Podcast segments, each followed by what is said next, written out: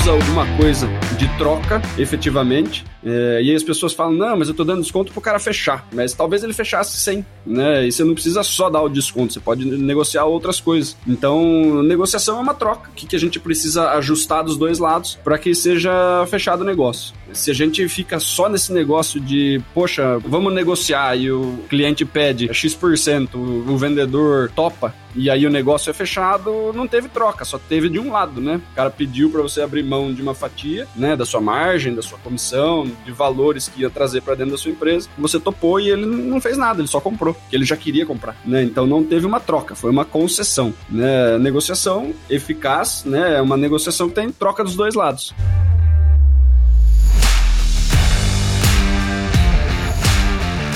Olá, super vendedores, tudo bem? Estamos começando mais um episódio do Papo de Vendedor, o meu, o seu, o nosso podcast feito de vendedores para vendedores. Eu sou Leandro Munhoz e aqui comigo está Daniel Mestre. E aí, pessoal, como é que tá essa força? E dando sequência na nossa trilha especial, hoje vamos falar de negociação. Lembrando que a gente começou essa trilha com um programa que resumia prospecção, objeção e negociação, as três maiores dores da nossa comunidade. A gente fez uma pesquisa no Instagram, se você não segue a gente, vai lá no Instagram, arroba supervendedores. E na caixinha de perguntas, essas foram as três maiores dores, os três maiores problemas. Prospecção de novos clientes, contorno de objeção e negociação. E para falar sobre negociação, a gente trouxe aqui um baita profissional. Um profissional que estava com a gente no episódio 13 da nossa primeira temporada. Gravamos sobre spin selling, investigando as necessidades do cliente. Um baita profissional. Guilherme Miranda, seja muito bem-vindo novamente ao Papo de Vendedor. Opa, é um prazer estar aqui de novo. De verdade, eu tava até com saudade, viu?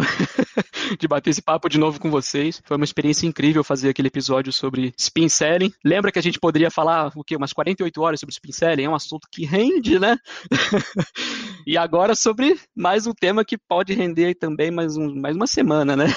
Daria para fazer uma temporada inteira de negociação, né? Pior que dá mesmo. Com certeza. Cara, e assim, vamos lá, para quem não te conhece, porque a gente tem alguns ouvintes que estão nos ouvindo assim mais na segunda temporada para frente. Quem que é o Guilherme Miranda na fila do pão? Pessoal, muito prazer, inclusive. Eu sou uma pessoa que decidiu que ia seguir uma carreira em vendas muito cedo na minha vida. E graças a isso também eu consegui seguir uma carreira mais saudável em vendas, realmente aprofundando o que é vendas de fato, com experiências diversas em vários modelos de estrutura comercial, desde começando com call center, até com inside sales, vendas em campo presenciais, depois voltando para inside sales. E eu decidi para minha vida que ia me especializar em inside sales e vendas remotas. Então, hoje eu fundei, né, fundei é, recentemente em fevereiro, mais precisamente, a Brastars. Quando eu conversei comentei com vocês, eu não, não tinha Brastars ainda, né? Estava em outro negócio, trabalhando com educação de vendas, sales enablement, educando vendedores dentro de empresas. E hoje estou focado 100% na Brastars e meu propósito é levar vendas para um próximo nível, levar mais vendas para o mercado como um todo, né? Ajudar vendedores a alcançar o seu pleno potencial de performance em vendas. A se transformar em super vendedores. Com certeza. Aliás, inclusive, quando eu estava pensando no meu negócio, esse nome super vendedores me veio em mente. E eu falei, caramba, o Leandro, o Daniel, esses caras são fogo, né? Como é que o Leandro pegou esse nome, cara? É um nome incrível, assim, porque a gente sempre fala, né? Não, vou ter que ser um super vendedor, vamos te transformar num super vendedor. É a primeira coisa que vem em mente. Você registrou esse nome, né? Pelo amor de Deus. Sim, sim, sim. Há anos atrás, na verdade. Quando eu vi o nome, eu associei rapidamente, achei incrível, cara. Parabéns, tá? E tamo junto nessa missão, cara, de ajudar o Brasil a vender, vender melhor, ajudar o profissional que vende a entender que ele segue uma carreira, que ele pode, nem você falou antes da gente começar a gravação, ele pode trabalhar no mundo inteiro hoje, né? Ele tem no computador um bom headset, uma câmera, um celular, ele consegue trabalhar remotamente em qualquer lugar que ele desejar, mas principalmente, cara, ele consegue crescer profissionalmente, pessoalmente, ele consegue sustentar a tua família. Nós três aqui sustentamos as nossas famílias como? Vendendo, né? Antes da gente gravar, estávamos fazendo o quê? Vendendo, pessoal. Nós trabalhamos com vendas e nós vendemos todos os dias. É diferente de algumas pessoas que acabam só dando aula. A gente está na prática levando porrada, a gente leva objeção, a gente, a gente precisa prospectar e a gente negocia pra cacete. Então é muito importante entender isso. Carreira de venda se faz construindo tijolinho por tijolinho. Não adianta querer começar começar a construir uma casa pelo telhado. Velha analogia, né? Velha analogia, porém muito necessária. Você precisa começar o quê? pela fundação, ouvindo podcast, lendo livro,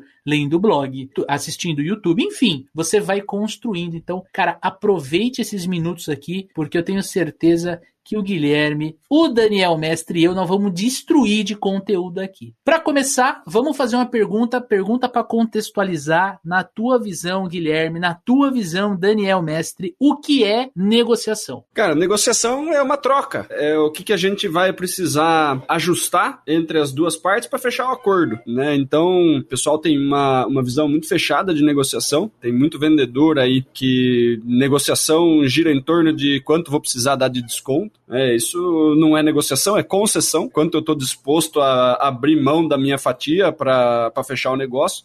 Isso não tem uma troca envolvida, né? Se você usa alguma coisa de troca, efetivamente, é, e as pessoas falam, não, mas eu estou dando desconto para o cara fechar. Mas talvez ele fechasse sem, né? E você não precisa só dar o desconto, você pode negociar outras coisas. Então, negociação é uma troca. Que, que a gente precisa ajustar dos dois lados para que seja fechado o negócio? Se a gente fica só nesse negócio de, poxa, vamos negociar e o, vende, o cliente pede X%, o vendedor topa, e aí o negócio é fechado, não teve troca, só teve de um lado, né? O cara pediu para você abrir mão de uma fatia, né, da sua margem, da sua comissão, de valores que ia trazer para dentro da sua empresa. Você topou e ele não fez nada, ele só comprou, porque ele já queria comprar, né? Então não teve uma troca, foi uma concessão, né? Negociação eficaz, né? É uma negociação que tem troca dos dois lados. Então, na minha cabeça é bem simples. Quer desconto? Beleza, mas que, que a gente vai fazer, né? Qual que é a contrapartida, né? Ou não, não, não mexa em preço, né? O que, que mais que a gente pode negociar para fechar e ficar bom para os dois lados, né? Então, a gente precisa entender que é troca. Só desconto, sem nada em troca, é uma concessão, nem negociação não é. Tem muito vendedor achando que está negociando, quando na verdade ele só está dando concessão. Quando ele entender que ele pode pedir alguma coisa em troca, a vida dele muda em um instante. E você, Gui? Eu só tenho a concordar com o que o Daniel falou. Eu costumo dizer para as pessoas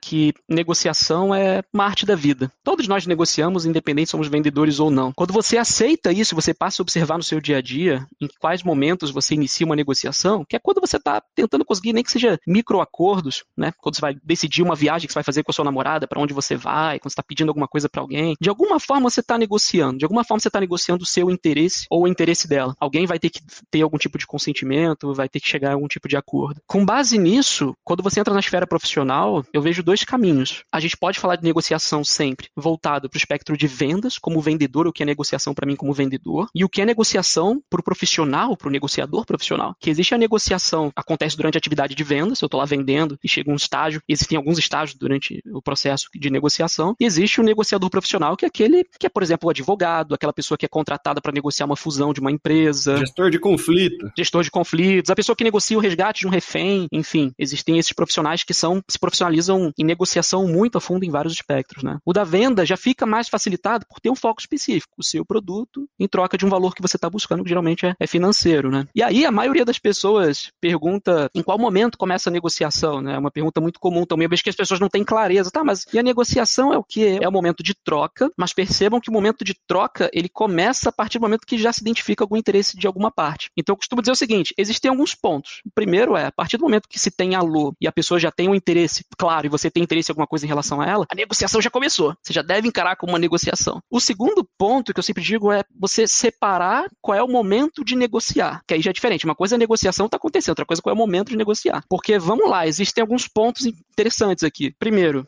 existem falas do seu, do seu interlocutor que podem sugerir uma negociação. Se ele diz, por exemplo, ah, pra, é, realmente para fechar esse negócio eu vou ter que conversar com o meu sócio eu vou precisar de tempo para pensar. Isso é uma objeção. Se ele perguntar, é, e como que esse negócio no seu sistema vai funcionar? Isso é uma pergunta. Se ele fala, não quero mais conversar com você, é uma rejeição. Se ele fala, ah, você conseguiria tirar esse esse ponto aqui da sua implementação para ver se tem algum impacto no preço, para ver se dá para reduzir o preço? É um pedido de negociação. Então existe um momento de negociar, que é quando você identifica através de um pedido do cliente, implícito muitas vezes, e o outro é o que vem depois de que você valida o seu produto, enfim, faz toda a parte de apresentação da sua solução, e aí você já apresenta as condições comerciais e entra para arrematar com fechamento. Ali pode surgir a necessidade de, de negociar também algum termo, né? Entendi, Gui. Tem muita gente que, quando a gente vai conversar, né, muitos, muitos vendedores, vendedoras, ele não sabe exatamente o momento em que ele entra na negociação, né? Tem, você citou alguns estágios, você, você demonstrou isso, mas eu queria explorar um pouquinho. Quando é que eu sei que eu entrei na negociação? Rola uma objeção? A objeção é uma portinha de entrada ali para eu, eu começar a negociar? Ou objeção é um sinal claro de que o cliente tem dúvida com relação ao meu produto, serviço, solução, eu preciso sanar essa dúvida e dar o próximo passo. Já vi muito autor, né, muito treinador falando que a negociação começa quando você aplica uma técnica de fechamento. Se você olhar fecha, técnica de fechamento, contorno de objeção e negociação, são três ações ou atividades que elas acabam acontecendo mais no final do processo comercial. Você não vai negociar alguma coisa quando você está prospectando, não efetivamente para fazer o fechamento da venda, para concluir o negócio. Mas na tua visão, quando é que eu sei que eu entrei ou quando é que eu devo entrar numa negociação, de fato? Bom, a atividade de negociar como troca, vista como troca, eu acredito que o melhor momento para fazê-la é quando tiver validado, estipulado que você consegue resolver determinado problema com tal produto, com tais condições comerciais. E aí entra a negociação. E aqui entra um ponto muito importante, interessante que você comentou também sobre objeção. Tem gente, inclusive, que confunde objeções, contorno de objeções com a negociação. Ou com rejeição. Ou com rejeição, perfeito, perfeito isso. Eu penso para mim mesmo que depende muito do trainer mesmo. Porque às vezes as pessoas falam certas coisas diferentes, mas que estão conectadas e na prática vão quase desenvolver da mesma forma. Eu, particularmente, por exemplo, acredito que o contorno de objeções é uma ferramenta dentro do espectro de negociação. Negociação é a mãe, a matriz, e embaixo vem contorno de objeções, técnicas discutativas e etc, etc, coisas que podem acontecer no momento da negociação. Quando está negociando, pode surgir uma objeção. Você precisa aprender a skill de contornar a objeção. Pode vir alguma comunicação não muito clara né, algum interesse não muito claro que você não entende como trabalhar. Você precisa ter melhor escutativa, enfim, e outras ferramentas podem surgir. Então acredito que o momento de entrar na negociação o vendedor deve assumir, agora eu estou negociando, o primeiro é, a pessoa do outro lado disse alô, ela tem um interesse implícito no teu negócio e você no dela, você já deve encarar que você está negociando. Tudo que sai da sua boca já faz parte do processo de negociação. De alguma forma você já vai estar tá mostrando evidenciando e levando para um caminho de que você pode atender os interesses e as necessidades dela, e ela procurando entender se você pode atender os que ela tem também. Então, eu acredito acredito que a negociação começa ali. Agora, eu mapear para mim mesmo, agora eu estou negociando, é a partir do momento que ela pede depois de que eu apresentei uma solução. Na prática, eu vou lá, faço um diagnóstico, faço uma discovery call, né, depende de como as pessoas chamam, vou lá, apresento o meu produto, faço demo, faço apresentação, ou falo como ele vai funcionar na prática resolver aquele problema, valido que aquilo realmente atende a pessoa, que aquilo funciona, que é aquilo que ela precisa, que não existe mais nenhum outro ponto a ser uh, abordado, a gente já pode ir para o fechamento, aí eu vou para as condições comerciais, onde eu falo de entrega, agenda, data de início, preço, prazo, condições comerciais, enfim, tudo no geral. E aí eu entro para negociação. Geralmente, o ideal é que o vendedor peça pelo fechamento, mas no momento de pedir pelo fechamento é que pode vir a necessidade de negociação. Geralmente, quando você fala os termos e condições comerciais, a pessoa vai ter um equilíbrio na hora ali entre o que ela está disposta a fechar, o que ela está disposta a fazer, com os interesses que você está atendendo. Então, pode ser que para ela a percepção de valor não esteja calibrada da mesma forma que está para você. Ela entenda para ela o valor que você pediu no investimento em relação ao seu negócio, ao seu serviço, o bem ali que você ofereceu, não está equilibrado com o que ela percebe de benefício para o que ela vai ter. Então, beleza. Ele disse que vai funcionar dessa, forma, vai atender esse esse problema, mas a minha expectativa é de que isso não tinha esse, esse investimento tão alto. E aí ela vai começar a negociar talvez alguma questão de preço. Outro ponto é que ela pode negociar a questão de data, negociar questões de condições, agenda. As pessoas podem negociar o relacionamento que ela vai ter com você durante determinado período. Ela pode negociar features, no caso de uma tecnologia, ou características de um produto. Enfim, as pessoas condicionam a negociação, igual o Daniel falou no início, assertivamente, em relação ao preço. Mas qualquer coisa que ela venha trazer em relação a dá para fazer isso, não dá para fazer isso, enfim, você já começou uma negociação. Para ela, aquilo pode ser importante. E aí entra a etapa da negociação de você investigar o que, com quanto aquilo é importante, qual é o interesse por trás daquilo. É fundamental para o vendedor ele entender o seguinte: a negociação ela deve iniciar. É lógico que a gente está negociando desde o momento que a gente é, inicia uma venda, mas quando a gente vai falar sobre condições, né, sobre o, o acerto entre o que vai ser oferecido, né, e como vai rolar para a gente fechar o acordo, precisa primeiro entender que ela quer o acordo. O que que acontece muitas vezes? O vendedor ele tenta usar ferramentas de negociação para despertar interesse, entendeu? Então, o, o, o lance é assim, né? Eu tô tentando te vender alguma coisa, né? Você tá mostrando que você não tem interesse no que eu tô te oferecendo. Fiz levantamento de necessidade, apresentei a proposta. O cara não está querendo comprar. Ele não está vendo valor na sua solução. Ele está mais para uma questão de objeção, de tipo, isso não me serve, não vai resolver meu problema, ou já de rejeição. O vendedor, muitas vezes, por não ter uma competência ali de, de corrigir isso da forma adequada, ele entra no processo de negociação para tentar salvar a venda. Né? Então fica aquela coisa do vendedor falar assim: não, mas e se eu fizer então para você com 20% de desconto essa solução? Aí será que não encaixa no que você precisa? A objeção não era de preço, o cara tava te falando que não serve, né? Que não vai atender ele da forma como ele precisa, né? Ele tá trazendo outros tipos de objeção, ele tá falando que, que, que não resolve o problema e você desvaloriza o seu produto em cima. Então você começa a abrir mão, né? Como se, se o único problema fosse preço, né? Você tenta salvar a venda jogando um desconto ou jogando uma, uma condição diferente para ver se aí o cara topa comprar. Gente que sofre com muita objeção de preço, sempre a objeção de preço ela é recorrente, acaba recorrendo muito rápido à negociação. Né? O cliente entra, por exemplo, vamos falar de uma venda mais transacional, é, ele mostra ali algumas opções e o cliente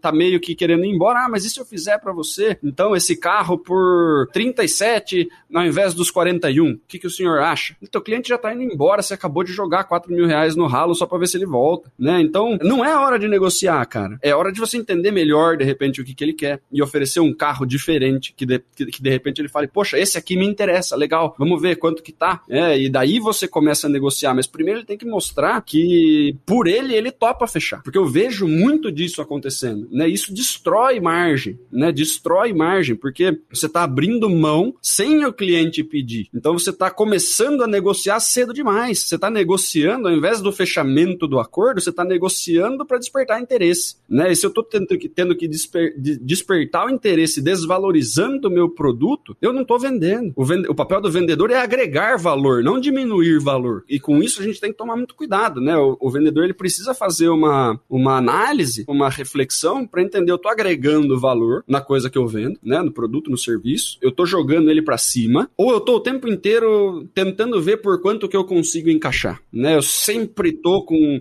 desconto médio alto, eu tô jogando negociação antes do que eu deveria, tô negociando interesse. Porque eu não posso negociar interesse. Primeiro eu vendo. Quando o cara fala assim, ó, me interessa, mas aqui eu tenho, né? E aí a gente vai para a questão de tipo, é, efetivamente nós vamos precisar negociar. É, eu quero, mas não desse jeito. Vamos precisar mexer em alguns pontos. E aí a gente pode ir para preço ou para todas as coisas que o Guilherme falou. Mas eu não posso negociar interesse, né? Interesse eu vendo. Primeiro eu tenho que mostrar para ele que serve, né? Senão eu tô desvalorizando o meu produto, né? E aí eu comecei a negociar cedo demais. É um erro de, de, de muitos vendedores. É um erro de muitos vendedores. Primeiro você fala, você, você tem que fazer o cara falar eu quero. Se você quer e não, não, não atende o preço que a gente tem, as condições que a gente tem, aí a gente entra numa negociação, né? De fato. Para colaborar, de novo, se você está fazendo uma venda consultiva e você voltar na etapa de levantamento de necessidades, você descobre isso que o Daniel falou. Às vezes não é o desconto de 4 mil reais no carro que vai fazer ele tomar a decisão. Se você não fez o levantamento de necessidade, você não sabe o que ele vai. O, o, o que você precisa falar para ele tomar a decisão. Às vezes você tem que falar dos atributos de segurança daquele carro, porque a esposa dele está grávida. E ele topa pagar o preço cheio. Por isso que na venda consultiva, o levantamento de necessidade é crucial. Porque é lá que você vai contornar futuras objeções, é lá que você pode se antecipar e contornar objeções que você já sabe que acontecem no teu processo de vendas, e é lá que você vai ter ferramenta para técnica de fechamento e você negociar ganha-ganha, coisa que a gente vai falar daqui a pouquinho. Já que a gente está fazendo essa provocação aqui no episódio, você que está nos ouvindo e é gestor de vendas, coordenador, líder de vendas, por obsequio, escuta o tio Leandro, né?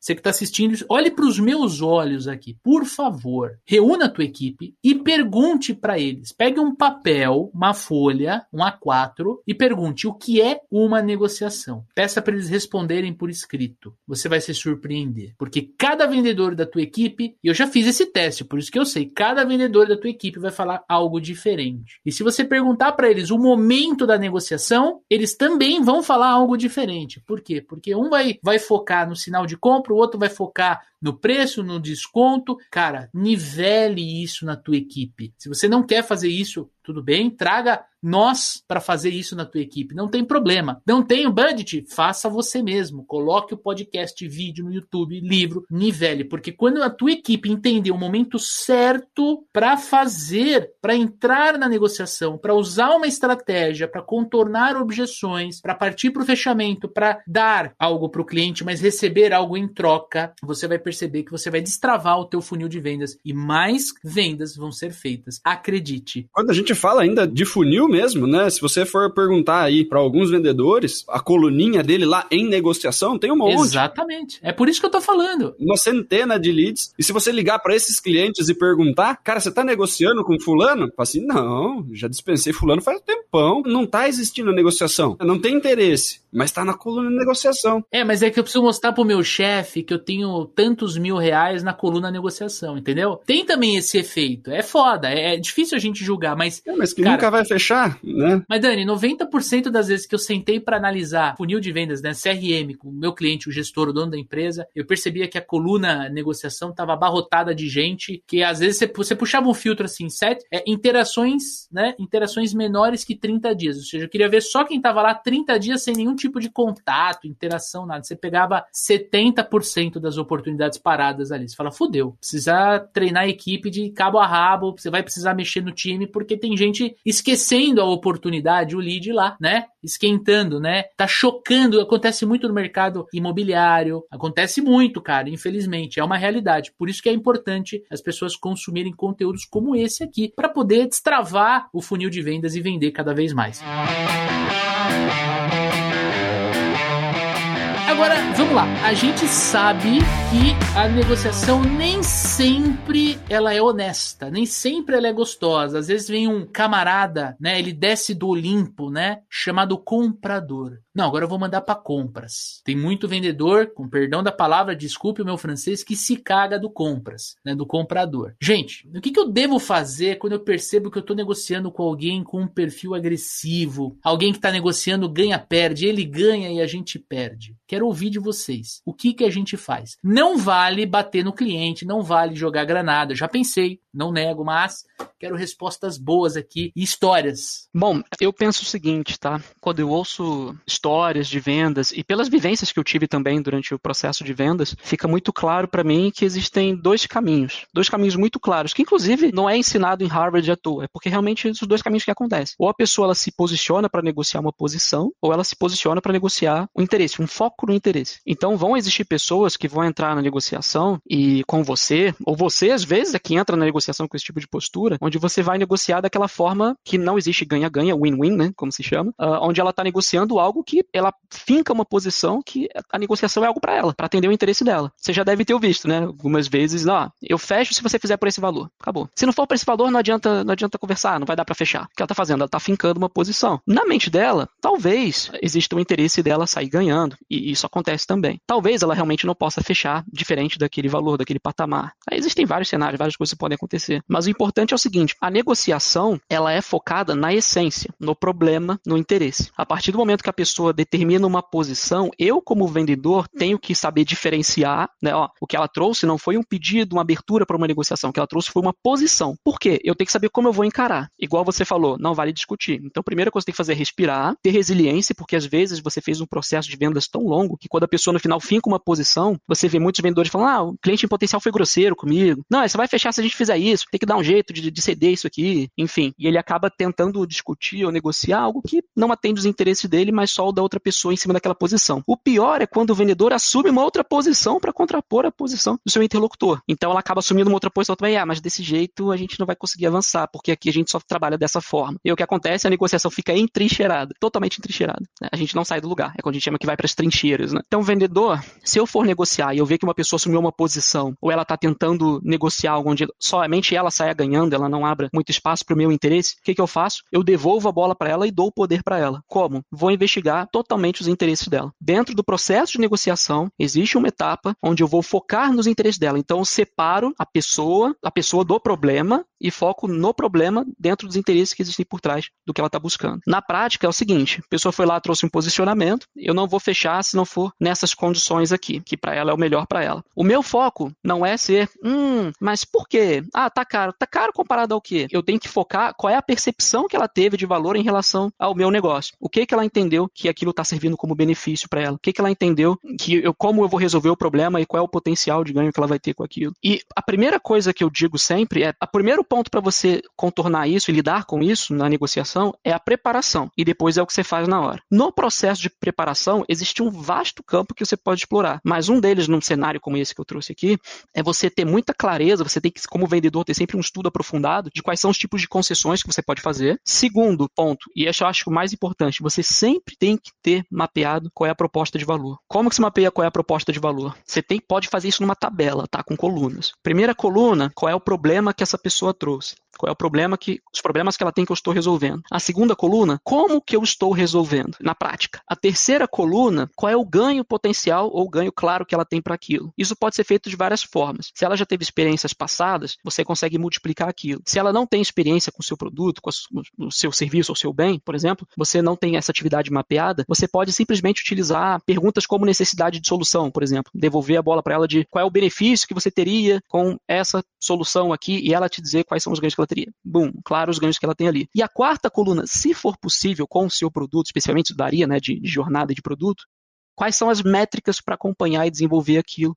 Ou cases de sucesso, ferramentas, coisas que deem legitimidade ao que você está transferindo de valor dentro daquele problema. Por quê? Você consegue no período, durante a negociação, caso ela esteja negociando uma posição, ou diga algo no exemplo como está caro, enfim, você tem como voltar para o interesse dela e dentro desse objeto de interesse dela, você retomar o processo que você fez durante o diagnóstico. E se surgir a oportunidade dentro do processo de escutativa, talvez exista outra coisa que você tem que mapear. Por isso que eu insisto muito nisso. O processo de vendas não é é algo engessado, não é algo que tem um caminho claro, um caminho certo e único. Ó, faça aqui que vai dar certo. Por isso que eu criei a Brastars, por isso que eu ouço muito vocês. Não existe, eu não suporto aquelas, sabe aquelas chamadas de trainers de vendas que falam assim, ó, tem aqui um script de negociação que se você baixar ele agora, você vai fechar negócios entre 4 e 10 mil reais todo mês, não sei o que, não sei o que. Cara, não, não, amanhã, não acredite nisso, pessoal. Não acredite nisso. A negociação, o processo de vendas em si são zilhões, zilhões não, mas muitas ferramentas que você precisa dominar porque tudo pode acontecer durante a negociação negociação. Exemplo, pode ser que a pessoa traga algum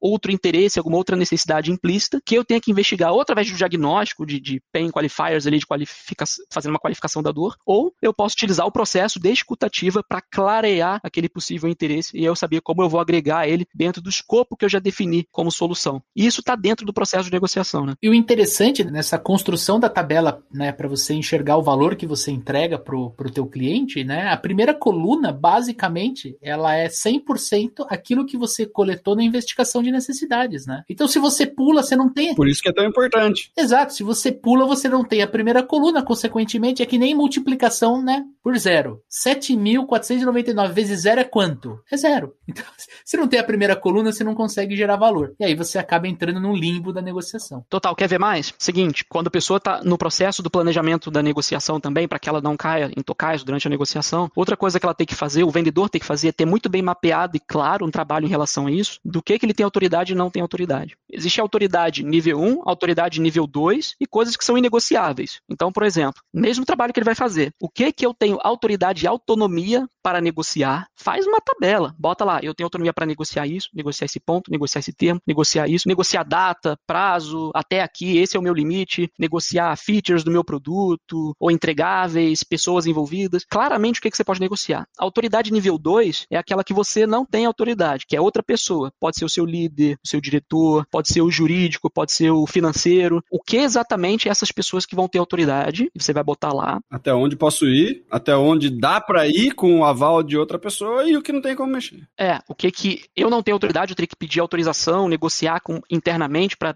fazer devolutiva. E por último, o que que é inegociável, que não adianta. Esse é um dos pontos. Agora, só para botar um, uma observação em relação a isso. Por quê? Eu preciso ter muita clareza dentro do meu planejamento para quando eu for para negociação, para não negociar coisas erradas. Exemplo, eu já vi cenários onde o vendedor negociou uma coisa que era inegociável, que não poderia fazer, não poderia ir até aquela proposta que ele fez, e depois depois, meus caros, ele teve que pedir desculpas e para resolver aquele atrito, aquela confusão, depois de ter fechado, assinado o negócio, fazer um monte de concessões que a empresa jamais poderia fazer e, na verdade, para a empresa foi uma perda, não foi um ganho aquele cliente, para corrigir aquele problema de algo que ele negociou que ele não podia fazer. Segundo ponto é ele ter respostas rápidas durante a negociação. Ele sabe o que ele tem autonomia, sabe o que ele pode negociar e o que não. Agora, o outro ponto interessante é que muita gente acha, muitos vendedores, na verdade, acreditam que, ah, mas eu só tenho essa autonomia de ir até aqui, eu fico parecendo frágil frente ao meu cliente, né? Ele entende que, ah, mas você não pode mais do que isso, passa pro teu chefe. Isso não existe. A minha opinião, se a sua autonomia até onde ela vai é perfeita para você, porque você tem o lado positivo disso, os ganhos positivos disso, que é, primeiro de tudo, quando você não tem tanta autonomia, é mais fácil para você se colocar do lado do seu cliente potencial, trabalhar um problema, trabalhar uma solução junto com ele, mostrando que você está junto buscando uma solução, como uma ferramenta que vai ajudar ele a resolver um problema. O segundo ponto é uma válvula de escape, é uma saída. Imagina que uma pessoa entra com você pedindo certas concessões, pedindo certas coisas durante a negociação, que já começam a afetar o seu negócio, começam a afetar a sua comissão, a sua lucratividade, enfim. Você tem como transferir essa autoridade para outra pessoa. É isso, mas isso não é comigo, eu vou resolver. E aí você ganha tempo para respirar, criar opções, pensar melhor em como resolver essa situação durante a negociação. Então eu acho esses pontos positivos. Uma, e uma outra coisa é em relação a concessões, que tem como conversar muito sobre isso também, é no mínimo ali durante o planejamento, a pessoa ter mapeado quais são todos os tipos de, de concessões que ela pode fazer. Não é difícil, galera. Você consegue mapear todos os tipos de concessões das mais diversas possíveis. Você vai servir para todas as suas negociações, né, cara? Você, te, tem que ter isso pronto. Mesma coisa que você entrar numa areia movediça. Você, você não sabe aonde você pode pisar, onde você não pode. Se você não tem clareza do que está na sua mão e o que não está na sua mão, você está na posição mais frágil do mundo de negociar, né? Você não consegue se defender. Vocês convivem com isso, de 0 a 100%. Qual percentual vocês dariam para quantos vendedores vocês acham que tem isso claro e bem mapeado? Quais são todos os tipos de concessões que ele podem fazer e como aquilo impacta a meta dele, a, a comissão dele. Bem mapeadinho. Quantos vocês acham que já fizeram esse exercício? Certinho. É baixo. Muito baixo. Cara, menos de 10%. Eu, eu chutaria isso pelas interações que eu tenho, porque requer um nível de maturidade alto, né? Outro dia eu tava conversando com um aluno do, do, nosso, do nosso treinamento online, até fica aqui o convite pro amigo ouvinte conhecer o nosso treinamento, como se transformar em um super vendedor. Tem link aqui no post para você conhecer. Eu tava conversando com ele e tal, e ele fez uma pergunta pergunta, né? Interessante, eu respondi para ele, mas eu perguntei, cara, você não assistiu o módulo X? Né? Eu não lembro o, nome, o número do módulo que trazia a parte de negociação. Ele falou, não, eu assisti tudo, assisti duas vezes. Eu falei, tá, mas você fez os exercícios? Você colocou em prática, né? Lá a gente mostra algumas estratégias e, mas assim, óbvio que o aluno precisa pegar isso e interpretar para a realidade dele. Ele precisa fazer esse exercício. Ah, não, mas é que eu não tive tempo. É complicado. É isso. Faltou maturidade. Porque não é que ele não teve tempo, ele não teve prioridade, né, Dani? Não teve a disciplina de sentar e falar, não, mas peraí, ao invés de assistir duas vezes o módulo, que é um módulo muito legal de, de negociação, porra, meu, por que, que você não sentou logo depois da aula e fez o exercício? Tá lá o exercício, tudo bonitinho, o Daniel explica, né? Então, assim, eu, eu chutaria que menos de 10%, assim, cara. Sabe o que eu digo para essas pessoas, geralmente? Eu faço uma analogia bem simples, de dois tipos mas envolve futebol. Eu pergunto o seguinte: você acredita que adianta o Cristiano Ronaldo assistir numa tela como se faz determinado drible, como se cobra o pênalti, e ele já vai aprender e vai entender como se faz? Adianta ele fazer ali, praticar um pouquinho, um dia, dois dias e tá resolvido? Ele vai conseguir fazer isso profissionalmente em campo? Não. Ele precisa praticar todos os dias. Quando o treinador dele chega para ele e fala o seguinte: olha, Cristiano Ronaldo, hoje você vai treinar pênalti. Ele fala, pô, pênalti, já sei treinar pênalti. Nunca. Ele vai treinar pênalti todos os dias. Pessoa que assiste o treinamento, vai lá presencialmente, faz anotações, etc., e depois não se esforça para levar isso para a prática, não se esforça para treinar isso de alguma forma, com alguma solução dentro da empresa, não vai se transformar numa habilidade. Uma coisa é o teu conhecimento, eu leio um livro. É, tem gente que lê um milhão de livros, mas na prática, a pessoa vai lá no LinkedIn, bota lá, fulano de tal, embaixo, executivo de contas, spin série, não sei o que, bota um monte de coisa. Mas na prática não sabe fazer nada, cai no roleplay, no processo seletivo, não sabe fazer. Por quê? É obesidade intelectual, né? Muito bom isso. Uma coisa é o teu conhecimento, uma coisa é, tô com algumas, alguns sintomas, acho que eu tô doente, eu entro no Google aqui, pesquiso, poxa, acho que eu tô com essa doença X aqui. Vou lá no médico, chego no médico, doutor, eu tô com esses sintomas. Ele fala, isso é virose. Eu, virose? Tem certeza, doutor? Porque eu tô com isso, né? Eu vi que pode ser isso. O que, que diferencia o médico em relação ao que eu penso ali na hora? Poxa, ele tem no mínimo oito anos de experiência. Eu fiz uma pesquisa. Significa que eu não tinha conhecimento? Não, eu tinha certo conhecimento. Mas ele teve experiência prática, anos de vivência. Essa é a diferença entre conhecimento e habilidade, skill. Uma coisa é eu ouvir, ah, tem vários aprendeu, você vai ensinar alguma coisa? Ah, já conheço isso, já ouvi. Mas na prática não desenvolve. Diferença entre conhecimento e skill. Só pegando um gancho no que você falou. E acho assim, cara, o principal ponto de negociar com pessoas que são super agressivas, né? O ganha-perde, o cara que senta o pau no seu produto para desvalorizar, para ver o quanto ele consegue de desconto ali, né? O agressivão mesmo que tá vindo para esfolar. Acho que a principal coisa que você tem que estar tá preparado para entrar na negociação com essas pessoas é você estar tá preparado emocionalmente, cara. Porque não adianta nada, né? Tipo, é, é lógico que ajuda muito a gente estar super preparado, a gente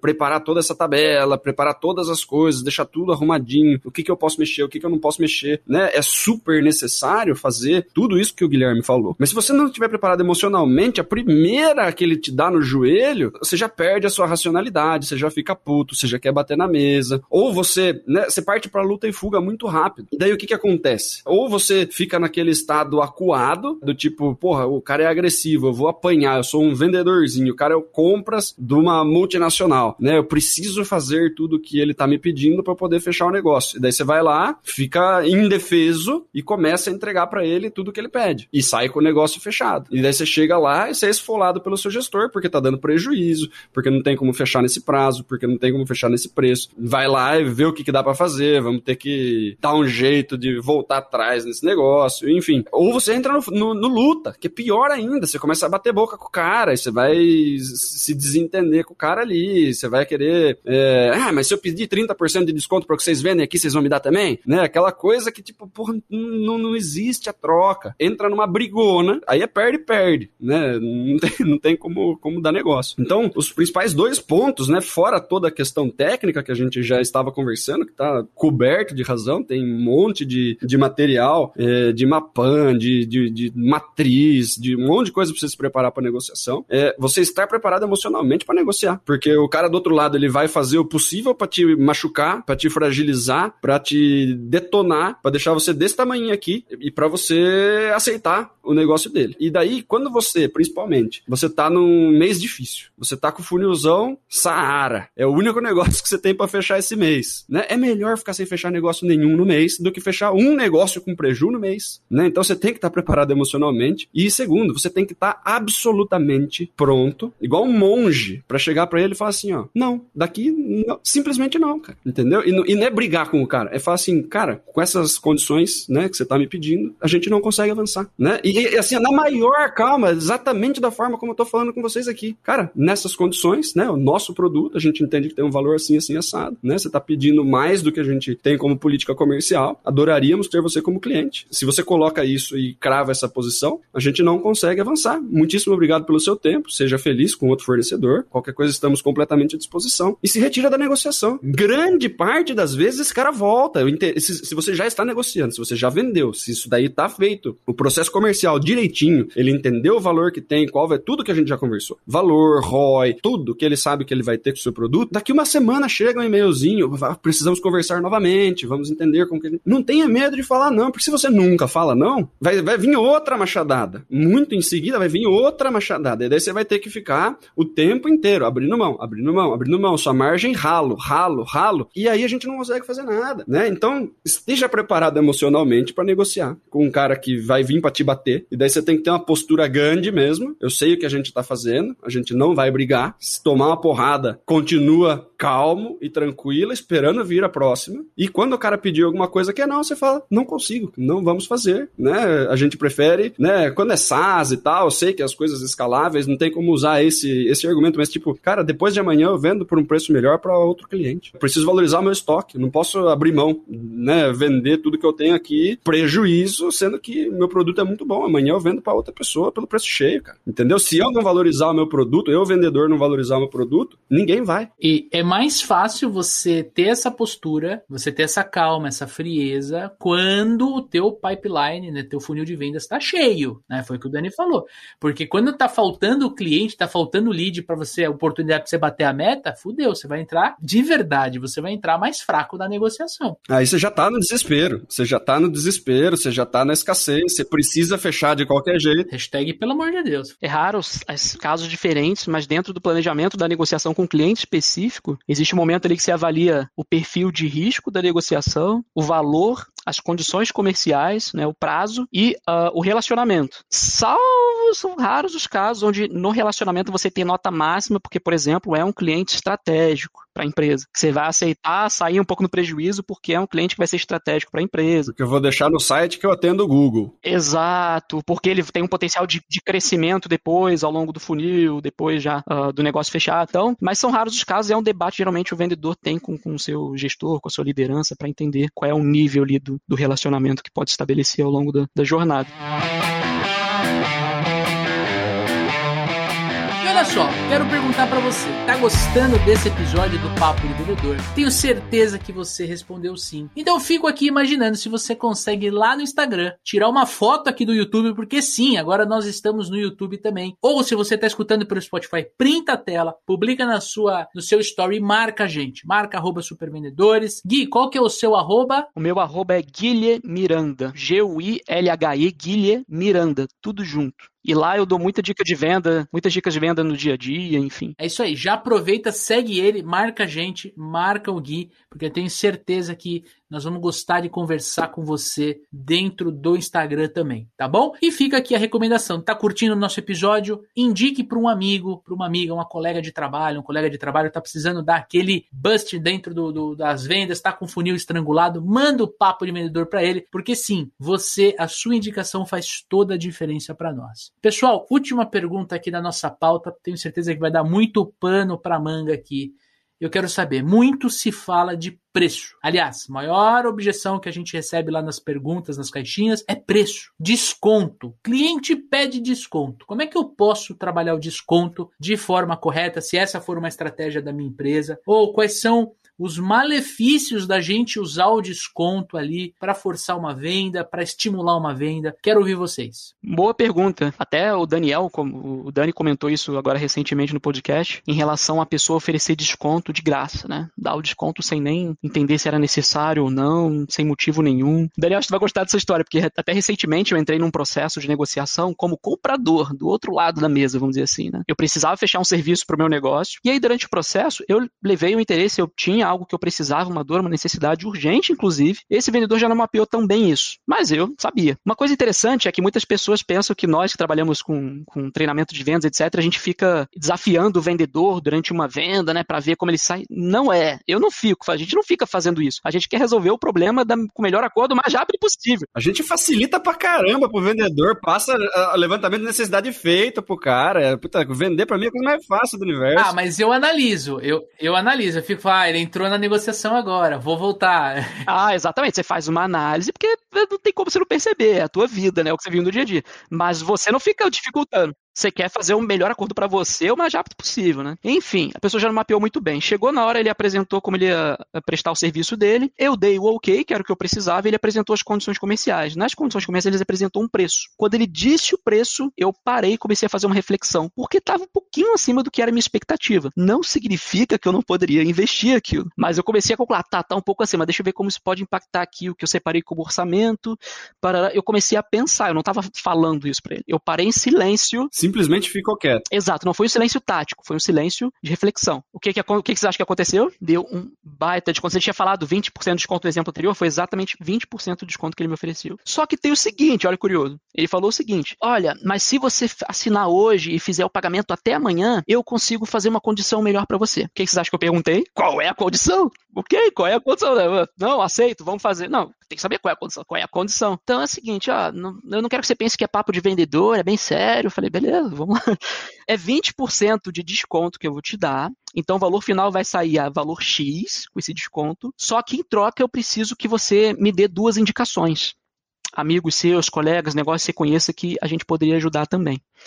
Eu falei, ok, então seu preço final ficaria em X. Legal, eu quero fechar pelo valor X. Podemos avançar? Ele, ah, mas você vai conseguir fazer indicação? Eu falei, olha, vou fazer o seguinte, que, que eu passei para ele na hora, né? Você tem esse cenário, eu assino esse contrato agora, faço o pagamento agora por esse valor X. Ou você pode esperar as indicações e eu posso levar outro tempo, com certeza vou preferir procurar uma outra solução com valor adequado, sem ter que fazer indicação. Não tenho negociação para indicação para te fazer agora. Qual dos dois cenários você prefere? Aí o que, que você acha que ele fez? Deu aquela volta, né? Não, mas beleza, então eu vou fazer o seguinte, ó, vamos fechar nessas condições, mas eu preciso da indicação para botar no sistema para liberar o desconto. Você não tem nada mesmo, o nome de alguém como empresa, dá uma olhada no Google aí. Falei, não, não tem, não vou fazer isso. Cara, ele queria burlar de qualquer jeito, né? Indicação fria. Indicação gelada, morta. É, e na minha mente, assim, né, não vem com esse negócio, tem que botar no sistema para liberar o desconto. Ele sabe que não é assim. Beleza, mas vai, né, que é uma empresa ultra diferente, mas na prática imaginei que não fosse. Olha, eu não tenho indicação para fazer, não tenho agora, não vou parar para pesquisar isso agora, eu quero resolver esse problema agora com você ou não. O que, que você prefere? Você escolhe. Assino e pago agora. Ah, beleza, mas então, para ele, ele quis reforçar o seguinte: para eu não ser incoerente comigo mesmo, com que eu me comprometi, não, mas eu preciso da indicação para dar o desconto, ele falou o seguinte, né, para manter a coerência. Então, ó, vamos fazer o seguinte: eu, a gente faz esse negócio agora, eu dou um jeito aqui, falo com a minha gestora agora na linha aqui rapidinho, mas você me faz indicações aí nos próximos meses, eu fico aguardando aí, você se compromete comigo. Ele pediu um compromisso do meu lado para ele não se sentir mal de ter me dado o desconto de graça. Se rolar indicação, eu te passo, mas eu não vou procurar indicação. Beleza, fechamos o negócio. Eu, ele fechou me dando 20% de desconto, que com certeza impactou na comissão dele, impactou na meta dele, impactou para a empresa, sem eu ter pedido. Eu ia fechar pelo valor que ele, que ele falou. Eu queria resolver aquilo logo. De graça, concessão. Você vê a força do silêncio, porque eu, eu tenho uma história que é engraçada, eu conto, eu conto bastante. E não foi tático. Não foi. Tem uma história muito boa, eu, eu conto isso daí em treinamento bastante, foi com meu irmão. Até mandar um abraço pro meu irmão André. É, a gente tinha ido comprar, tava indo comprar um negócio, né? Fui com ele e tal. Eu não lembro exatamente o que que era, cara. Mas ele, ele chegou, tava conversando com a vendedora e tal, tava, né, meio de lado ali. Aí ele chegou, ah, mas você consegue fazer alguma coisa no preço disso aí? Não, né? Tipo, ele pediu desconto e já, e, e já respondeu que não era possível. Ele, ele ficou tão incomodado de colocar a, a, vendedora naquela situação, né? Tipo, ela ficou quieta por, tipo, três segundos. Ele virou assim, não dá, né? Não, tudo bem. É, cara, assim, é, o, o silêncio, ele tem uma força, assim, cara, mortal, mortal. E quando a gente fala, isso daí vale para fechamento. Se você joga um fechamento, fica quieto, cara. Você joga o fechamento, fica quieto, porque se você preenche o silêncio que fica depois do fechamento, ele não se ele, ele não está mais obrigado a responder a sua pergunta de fechamento. Então o silêncio, ele é um absurdo de importante, né? A gente precisa estar confortável num ambiente de silêncio. Tem uma vez eu estava dando treinamento também, numa sala, tava falando exatamente sobre isso. E daí eu fiz uma pergunta pra galera. Fiz uma pergunta, uma turma pouco participativa. Eu fiz uma pergunta e fiquei olhando pra cara da, da galera, né? Daí eu falei assim, ó, o silêncio vai permanecer até alguém falar alguma coisa, né? não falei que o silêncio era importante? E fiquei olhando pra cara deles até alguém responder. O silêncio incomoda. Se, se você faz uma pergunta e logo cinco segundos depois você já, beleza, ninguém respondeu, eu continuo com o treinamento, é, tam, também é, é, a mesma coisa. O Guilherme, ele refletiu por algum tempo, ele conseguiu 20%. O meu irmão, ele pediu desconto, a menina, sei lá, né, não deu nem tempo dela responder direito, ele mesmo já tirou o incômodo, né, porque as pessoas, o, o silêncio é desconfortável, assim, num nível absurdo, né, então, é, você, e daí, é aí que eu falo que o preparo emocional é super importante, porque se você faz uma pergunta e fica quieto, quem taca a bola no campo é o cliente, ele que deveria estar desconfortável de deixar você no vácuo, não é isso? Então, é, é, é importante a gente, a gente é, exercitar essas coisas né? E saber o que está acontecendo. E eu quero pegar um gancho nessa tua fala, Dani. Exercitar. Você, vendedor, vendedor, amigo exercite você. Ao invés de você ficar pensando no cliente, pedindo desconto, mexendo no preço, cara. Quando você for comprar, que nem o Guilherme fez, que nem o irmão do Daniel fez, se você for comprar qualquer coisa, cara, uma garrafa d'água, peça desconto. Treine você pedir desconto, porque você vai ver o incômodo que a pessoa fica e você vai começar a se preparar mentalmente, emocionalmente, que é o que o Dani falou, para as suas negociações. Eu fui para Sorocaba, fui visitar a cidade do nosso ilustríssimo Daniel Mestre sábado agora e a gente parou, eu, minha esposa e minha filha, paramos num restaurante que a gente gosta na estrada, na Castelo Branco. E quando eu fui pagar, né? Você conhece alguém que almoça e sai sem pagar? Não, né? Então eu tava na frente do cara do caixa, que é dono do restaurante, ele me falou o valor, eu falei, tá aí o desconto. E fiquei com um cara de paisagem olhando pro cara. Até que ele fala assim: Ah, eu vou te dar um doce de leite. Eu falei, fechado, tá aqui. Crédito, por favor. Porque, gente, ninguém pede desconto para ele, entendeu? Eu fui pedir e ganhei um, um, uma paçoca. Se saiu bem, ganhou um doce de leite. Ele se saiu bem, você se saiu Entendeu? bem. Ele começou a olhar pro lado assim, e eu só, le... só fazendo a leitura, né? Só fazendo a leitura. Ele pegou o paçoca. Não, paçoca eu não quero, eu sou alérgico. Não, então um doce de leite aqui da casa. Eu falei, fechado, acabou, pá. Eu já ia pagar, entende? Então, assim, é, se permita também fazer essas brincadeiras para você entender também como reage com o desconto. Porque às vezes a gente fica com essa sensação, né? Ai, meu Deus, vai pedir desconto o cliente. Não, cara, você vai se preparar. Senhoras e senhores, um baita programa. Até brincamos, né, Gui? Daria, daria pra gente fazer um episódio duplo aqui, triplo. Acho que vai rolar, né? Se a audiência pedir no Instagram. Agora a gente tem a pergunta final aqui. Duas perguntas aqui especiais pro nosso convidado aqui. Pergunta surpresa. Gui, se você pudesse voltar no tempo e dar uma dica, só uma dica, para você quando você tava no dia 1 um da sua carreira, começando a trabalhar com vendedor, o que você falaria? Foque no que você pode ser melhor hoje. Sabe por quê? Você já deve ter visto, por exemplo, ah, diversos formatos disso, mas pessoas perguntando no LinkedIn, talvez enquete, o que é mais difícil, ser pré-vendedor ou vendedor? Ah, o que que, como é que resolve isso? Não sei. Eu digo o seguinte, como que uma, a resposta disso vai te ajudar a ser melhor no que você tem que fazer hoje? Ao invés de estar pensando só no o que eu vou fazer daqui a pouco, o que eu quero lá na frente, ser muito insistente, muito ansioso em ser promovido, etc. Você já é o melhor no que você faz? Eu, no início da minha carreira, eu tive dificuldade com isso. É a fase da imaturidade, né? De você reconhecer que você tem certos desafios que precisam ser destravados, precisam ser vencidos ainda. Você quer ser promovido antes de ser o melhor vendedor, você já quer ser gerente. Eu queria as glórias de uma coisa para a qual eu não estava preparado. Eu não enxergava isso. A gente sempre nessa fase inicial, a gente acha que tem seis meses como pré-vendedor, às vezes acha que já está pronto para vendas. Não tá, esquece. Foque em ser o melhor que você tem que fazer. Você é pré-vendedor, vai ser o melhor pré-vendedor que já existiu nessa empresa. Você vai ser vendedor nível 1, que seja, você vai ser o melhor vendedor que já existiu nessa empresa. Vai ter treinamento daquilo, você vai ouvir o treinamento, você vai praticar aquilo, buscando ser o melhor naquilo. Treinar, praticar, levar para ação, trazer dúvidas, usar seu líder, usar seus colegas, isso peer-to-peer, mas foque em ser o melhor. Trate a sua profissão, o que você faz agora, com uma carreira profissional. A gente tem vendas, muitas pessoas trabalhando em vendas das seis, seis e meia da noite, não vão estudar, vão para casa, vão curtir. Não tem problema, cada um faz o que quer. São poucas pessoas que encaram com uma carreira profissional. Não, eu vou melhorar, eu vou desenvolver mais minha skill nisso, naquilo. Encare mais dessa forma. Eu acho que no início da minha carreira, lá bem no início, eu poderia ter aproveitado muito mais. Mas são coisas que a gente acaba descobrindo depois, conforme vai amadurecendo junto com o mercado, né? Mas se eu pudesse dar esse aviso lá atrás, pudesse voltar no tempo, eu diria, com certeza. Mas você pode ter certeza que nesse momento aqui tem alguém ouvindo essa dica e ele tá no momento certo de ouvir isso, cara. Sensacional. Parabéns. Que bom. E a última, última pergunta. Se você pudesse me emprestar ou emprestar pro Daniel Mestre uma habilidade sua, algo que você assim, que você é o Michael Jordan quando você fala exatamente disso. É foda, tá? Você vai me emprestar ou emprestar pro Dani uma única habilidade por 24 horas. Habilidade de vendas? Qualquer uma. Óbvio que se for de vendas acaba ficando mais legal. Aí você fala, puta, eu sou, eu faço uma massa maravilhosa. Aí a gente vai, né?